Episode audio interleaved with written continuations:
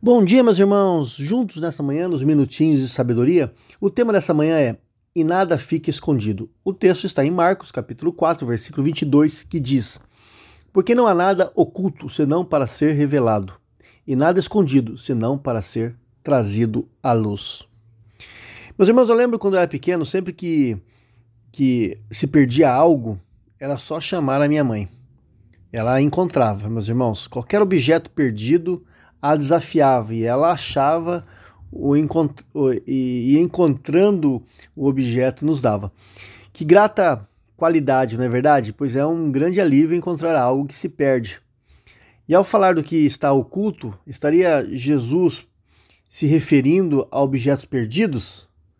Com certeza não, meus irmãos. É, é, seria então é, de nossas dúvidas existenciais, perguntas não respondidas sobre o sentido da vida, futuro, morte ou pós-morte. Será que Jesus estava falando sobre isso?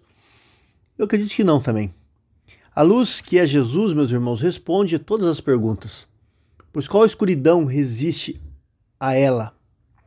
Perto dele tudo pode ser iluminado, tudo pode ser esclarecido, inclusive o que está oculto em nós mesmos, sentimentos, dores, desejos, frustrações, pecados não resolvidos, perguntas não respondidas, tudo, meus irmãos, à luz de Jesus podem ser respondidas. Tantas coisas que muitas vezes nós varremos para baixo do tapete, está tudo lá, mas só enxergamos, meus irmãos, se a verdadeira luz estiver presente. Então, essa luz não somente revela o escondido, meus irmãos, mas também produzirá em nós a alegria da resposta. As narrativas dos evangelhos nos mostram como Jesus ilumina o caminho pelo qual devemos seguir em meio a um emaranhado de propostas que muitas vezes se, é, aparecem, se apresentam até nós, né? Como ele concede esperança também diante das incertezas, como a luz de Deus alcança e acha o perdido, concedendo-lhe perdão e a cura da qual tanto necessita, cura da alma, cura física. É, o que posso perceber de oculto ou escuro em mim e ao meu redor?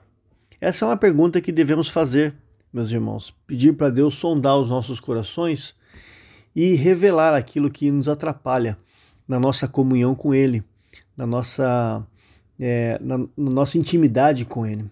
E que então é, a, trazendo luz a esses quartos escuros da nossa alma, do nosso coração, nós possamos ser curados e termos a nossa vida de intimidade com Deus restaurada. Que Deus nos abençoe. Oremos, Pai. São tantas coisas que muitas vezes nós não compreendemos e muitos de nós andam em, em redor, né, em lugares escuros, por conta de uma mágoa, tristeza, coisas do passado, coisas que às vezes é, o coração dói sem sabermos o porquê. Que o Senhor esteja revelando, Deus, e nos ajudando, seu Deus, a trazer luz aonde ainda há trevas em nossas vidas, para que possamos desenvolver nossa intimidade contigo. É o que eu peço em nome de Jesus. Amém.